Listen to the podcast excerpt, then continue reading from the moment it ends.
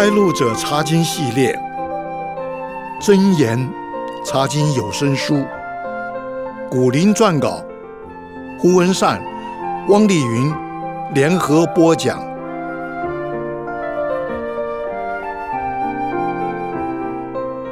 亲爱的弟兄姐妹，平安！我是文善，我是丽云，弟兄姐妹好。丽云，你喜欢会讲话的人，还是喜欢沉默寡言的人？有的时候，我喜欢那些妙语如珠的人，因为他们把大家逗得好开心。不过，有的时候呢，我又喜欢和不说废话的人在一起做事，因为工作效率比较高。你挺会选人的，在传道书三章七节那里有一句话写着说：“静默有时，言语有时。”懂得什么时候不说话，什么时候说话的人，的确到处受欢迎。中国人说“言为心声”，我们是根据一个人所说的话来认识他的想法和品格，对吗？对，在话语这方面，《箴言》这件书有非常丰富、非常精彩的教导。我们这次就来探讨一下。好啊，有关话语，我最喜爱的一节箴言是《箴言》二十五章十一节：“一句话说的合宜，就如金苹果。”在银网子里，我可以想象得到，那是个多么吸引人的画面，又金又银的，价值也相当高。如果你知道这句格言的时代背景，你就会更加喜欢它了。据说，古代的君王在筵席上会放一个用银丝做的水果篮，放在桌上，篮子里面装满了用金子做的小苹果，国王就把它们赠送给在筵席上的功臣。表示对他们的奖励。哇，好光荣又好值钱哟！这句格言是所罗门王写的，我想这是他做过的事，所以他才懂得用这个场景来形容合宜的话，多么吸引人，又多么有价值。对，合宜的话是非常配合时机的话，好像是为那个场合、那个时间量身定做的。希望透过这次的查考。我们都会找到途径去操练说合宜的话。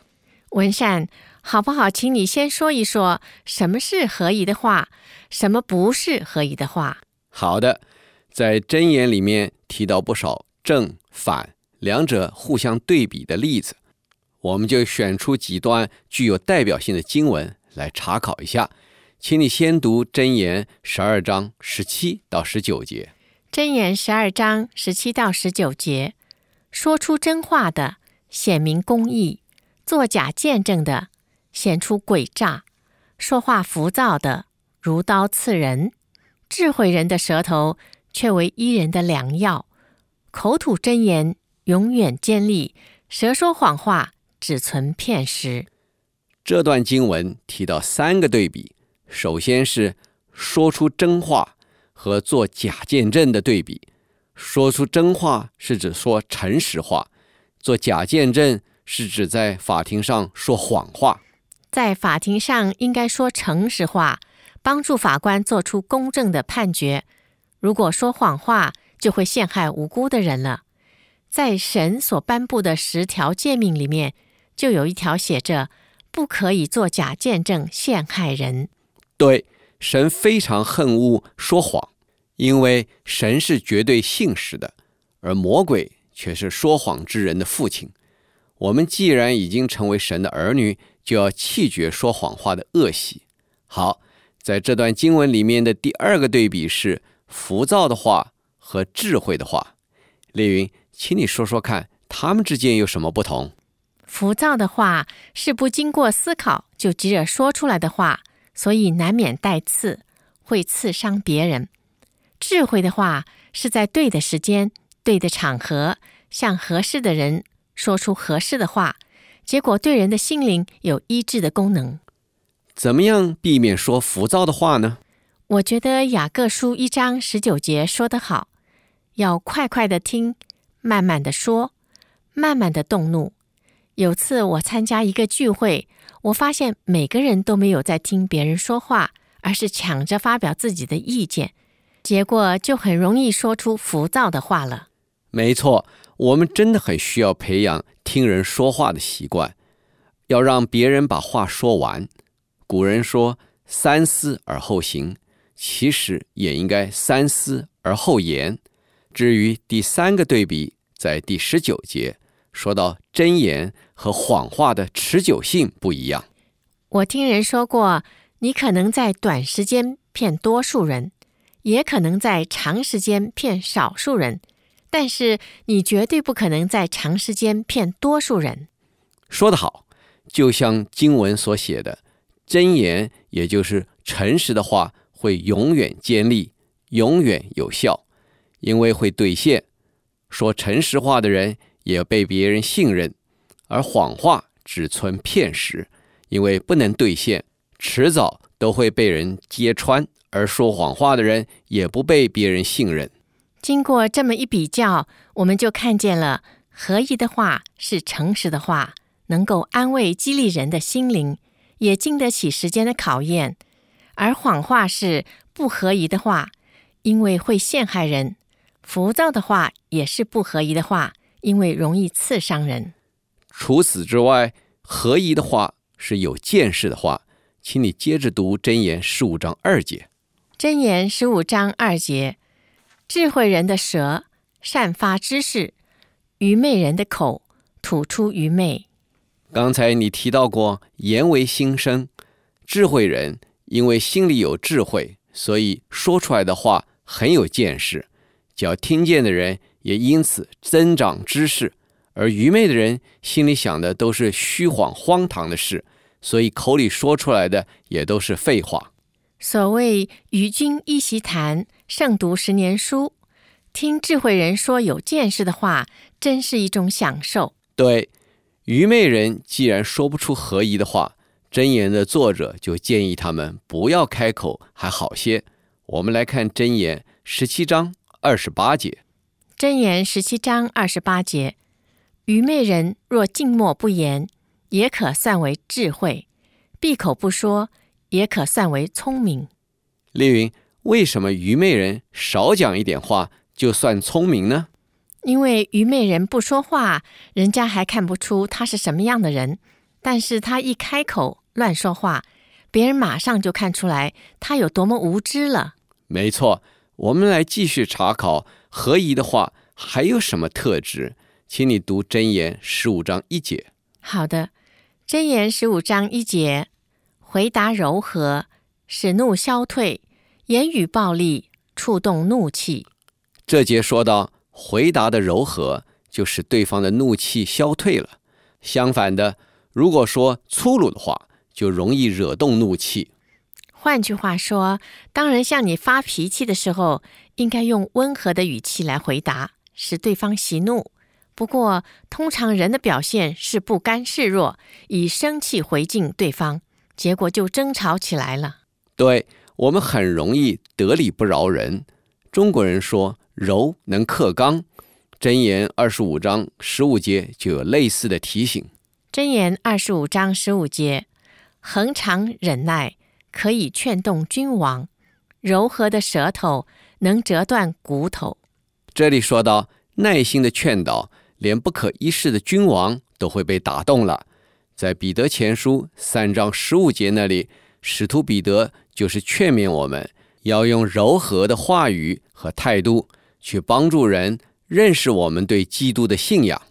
彼得前书三章十五节写着说：“只要心里尊主基督为圣，有人问你们心中盼望的缘由，就要常作准备，以温柔敬畏的心。”回答个人，在引人归主的侍奉上，最要避免的就是跟人辩论的面红耳赤。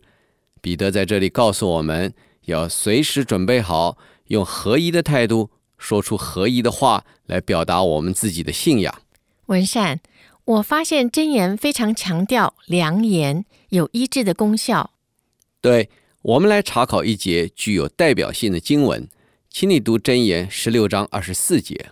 箴言十六章二十四节，良言如同蜂房，使心觉甘甜，使骨得医治。英文圣经把这里的良言写成 pleasant words，意思是令人喜悦的话。蜂房是指蜂蜜。李云，你喜欢吃蜂蜜吗？喜欢呀！我不但喜欢喝纯的蜜糖水，我也喜欢在柠檬茶里面加点蜂蜜，喝完之后精神特别好。箴言的作者说，良言就有这种功效，它使心觉甘甜，使骨得医治。这里的骨就代表了全身。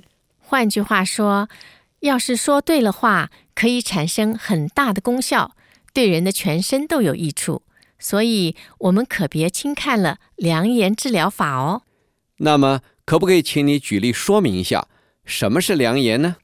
我在一期《飞扬》杂志的封底看到一首小诗，题目是《传递祝福》，里面提到好多良言，让我来把这首小诗朗诵出来。微笑中充满祝福，传递你对人的友善；称赞中充满祝福。传递你对人的欣赏，感谢中充满祝福；传递你对人的感恩，肯定中充满祝福；传递你对人的信心，鼓励中充满祝福；传递你对人的期望，饶恕中充满祝福；传递你对人的接纳。谢谢，这里面的确包括好多种良言，有称赞的话。有感谢的话，有肯定的话，有鼓励的话，有饶恕的话等等，祈求神赐给我们智慧，常常写出或者说出这些对人有帮助的良言，去振奋人心。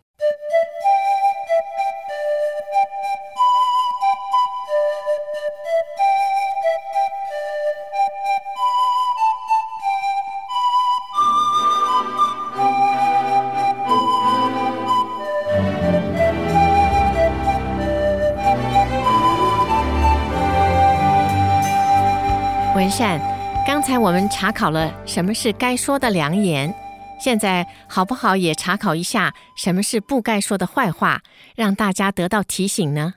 好的，在所有不该说的话里面，刚才我们已经提到过，神最不喜欢人说谎话，不但在法庭上做假见证会陷害人，就是在平常说谎话也是害人又害己的事情。是呀。撒了一个谎，就要继续不断撒另外一个谎，来遮盖前面说过的谎，最后破绽百出，信誉扫地。对，所以在约翰一书一章九节那里，使徒约翰劝勉我们要勇于立刻认罪，祈求神的赦免，就可以立刻停止这个恶性循环。那么还有什么话不应该说呢？请你读箴言二十五章二十三节。箴言二十五章二十三节：北风生雨，谗谤人的舌头也生怒容。北风是指从海上吹来的风，容易带来雨水。在这里形容毁谤人的话，也自然会带来别人的怒气。这句箴言规劝我们不要说别人的坏话，免得激怒别人，就要惹上麻烦了。除此之外，挑剔的话。也不造就人。我们来看箴言十七章九节。箴言十七章九节：遮掩人过的，寻求人爱；屡次挑错的，离间密友。前半节的意思是不张扬别人的过失，就容易得到别人的爱在。可惜多数人都喜欢张扬别人的糗事。中国人不是说吗？好事不出门，坏事行千里。没错。后半节的意思是，常常挑别人毛病的人，连最亲密的朋友都要远离他了。在马太福音七章三节那里写着，主耶稣责备这一类的人，只看见别人眼中有刺，却没有看见自己眼中有梁木。使徒保罗在哥罗西书三章二十一节那里也写着说：“你们做父亲的，不要惹儿女的气，恐怕他们失了志气。”什么是惹气呢？你想会不会是有太多挑剔的成分在内？是的，无论父母和子女之间、夫妻之间，还是上司与下属之间，最好都要避免说彼此惹气的话，就不会伤了自尊心，也不会伤了和气。这真是很重要的提醒。最后，我们再提一种不该说的话，请你读箴言二十二章十四节。箴言二十二章十四节：淫妇的口为深坑，耶和华所憎恶的必陷在其中。这里形容淫妇的口像深坑，意思是他用引人想入非非的花言巧语，诱惑人动犯罪的念头。就像挖了深坑，害人掉进去一样。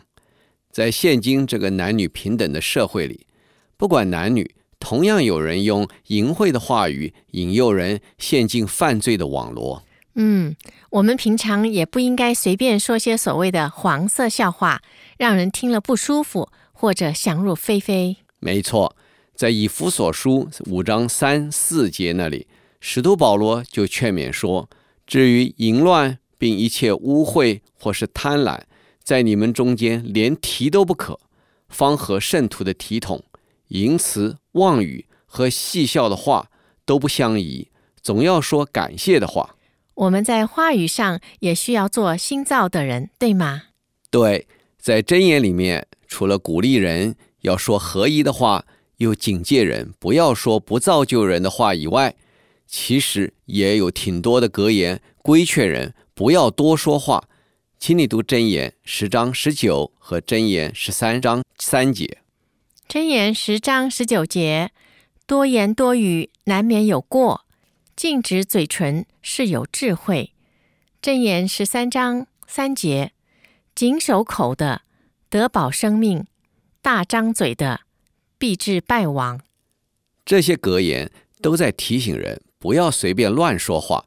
所谓言多必失，我还以为大嘴巴 （big mouth） 是现代人的用语呢。原来箴言的作者老早就用上了。对于乱说话的害处，中国人也说“病从口入，祸从口出”。所以小心说话的人就保守了自己的生命，而信口开河的人很容易得罪人，结果惹祸上身。有一句箴言是很好的注脚。请你读箴言十七章二十七节。箴言十七章二十七节：寡少言语的有知识，性情温良的有聪明。现代中文译本对这一节的翻译是：明智的人沉默寡言，通达的人心平气和。李云，为什么明智的人少讲话？因为明智的人只说造就人的好话。所以和那些随便乱说话的人一比，他们就显得少话了。那么通达的人为什么会心平气和呢？因为通达人能够看见一件事情的多方面，不是那么容易钻牛角尖，所以心情自然就平和得多了。你解释的好，这正是信靠神的人应该有的表现，不乱说话，不乱发脾气。文善，你同意不同意？一句好话。要是说出来的语气、态度或者场合不对，也会变成了坏话。你说的对，说话的场合也是很需要考量的因素。有一节箴言说到这一点，请你读箴言十五章二十三节。箴言十五章二十三节：口善应对，自觉喜乐，化合其实，何等美好！这里提到的沟通技巧是口善应对。化合其实，丽云，什么是口善应对呢？口善应对是指和别人对话或者回答别人问题的时候，说得非常恰当，令人心悦诚服。没错，这里说到，当你发现别人欣赏你的应对的时候，就会自觉喜乐，意思是很开心。那么，话合其时又是什么意思呢？话合其时就是把握时机，说该说的话。对不对？对极了，就像你刚才说的，明明是一句好话，但是因为说话的时间或者场合不对，就会得罪人了。怎么样做到话合其时，是值得学习的谈话艺术。如果做到了，就会像这里所形容的何等美好。丽云，让我来出个考题：当你发现你的朋友做错事或者说错话的时候，你会怎么样处理呢？嗯，如果只有我们两个人在一起，我可能会马上提醒他。如果是在公开的场合，我就要看情形来决定了。要是我让他当众丢脸，恐怕将来连朋友都没得做了。你的担心是挺对的。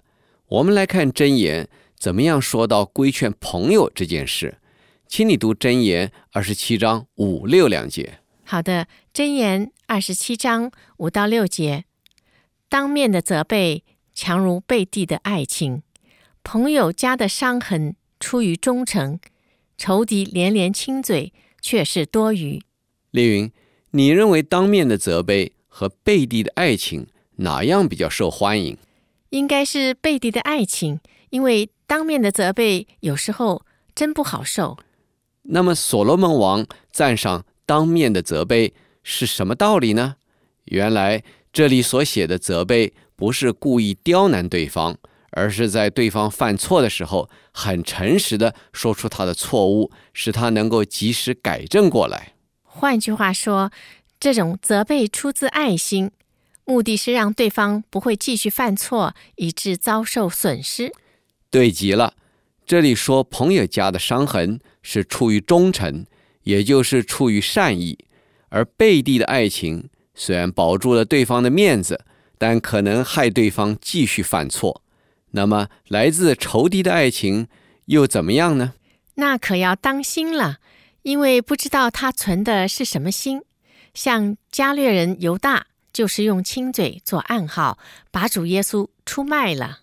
所以，我们不要因受到纠正或者责备就丢弃一位真诚的朋友，也不要单单因为别人对你好就把他当作朋友。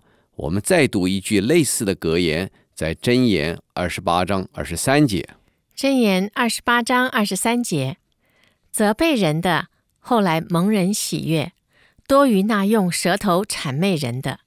这里提到责备人的和谄媚人的这两种人，丽云，别人最初对他们会有什么不同的反应？最初多半是谄媚人的比较受欢迎，因为人总是喜欢听称赞的话；而责备人的可能叫人心里很不舒服，因为忠言逆耳。这里说到。后来别人对他们的反应就正好相反了，因为别人发现谄媚人的所说的话不真实，而责备人的所说的话帮助人改正过来，有美好的结果，后来就蒙人喜爱。所以，我们应该像使徒保罗在以弗所书四章十五节所写的那样，凭爱心说诚实话，不管听的人最初有什么反应。只要最终对他有益处就好了。文善说到听人说话，我就联想到一个问题：有的话是不应该听从的坏话，可能因为听的人没听出来，就把它当成好话了。你说的对，我们除了需要学习怎么样说合一的话以外，也需要学习听人说话。请你读真言十四章十五节。好的。真言十四章十五节：愚蒙人是话都信，通达人步步谨慎。我们曾经介绍过，愚蒙人是思想简单的人，他们对别人所说的话缺乏分辨的能力。这里形容他们是话都信。这种人正是异端邪说残害的对象。而通达人是有见识，思想又周密。这里形容他们步步谨慎，意思是不会随便跟着人家走。中国人有句话说：“谣言止于智者，通达人就是智者，对吗？”因为他会分辨什么是不可信的谣言，就不会继续把它传下去了。对，那么我们怎么样才能够不做愚蒙人，而做通达人，能够分辨别人所说的话呢？诗篇一百一十九篇十一节告诉我们一个秘诀，就是把神的话语存记在心里，作为衡量是非善恶的标准，就会成为通达人，不容易被人带错方向了。是的，记住神的话语，默想神的话语，的确是很有效的秘诀。好，我们除了要依靠神帮助我们听话以外，也要依靠神帮助我们说话。请你读箴言十六章一节。箴言十六章一节：心中的谋算在乎人，舌头的应对由于耶和华。舌头的应对由于耶和华这句话，可以被翻译成“神感动我们的话”。这句格言的意思是，神感动人说出的话，很可能和他心里想的不一样。这项真理对随时可能受到逼迫的基督徒，真是很大的安慰。在马可福音十三章十一节那里记载，主耶稣预先告诉他的门徒，当他们被拉去官府的时候，不必担心该说些什么话，因为圣灵会帮助他们应对。是的。如果我们常常与主亲近，又肯将自己交托给主，让圣灵随时指示，我们就不担心在任何场合会说错话。不但不会说错话，还可能会语惊四座呢。对，所以我们可千万别忙着到处去寻求说话的艺术，却忽略了直接到神的面前去祈求，因为造人口舌的神，对于仰望倚靠他的人。总是会赐下说话的智慧。在结束的时候，请丽云带领我们祷告。好的，我们来祷告。亲爱的父神，感谢您在万物当中特别赐给人类有语言表达的能力，祈求您帮助我们善用这个恩赐去赞美您，去说造就人的好话，而不是用它去危害人。愿我们都顺服圣灵的引导。去说该说的话，也顺服圣灵的禁止，不说不该说的话。奉靠主耶稣基督的圣名祷告，阿门。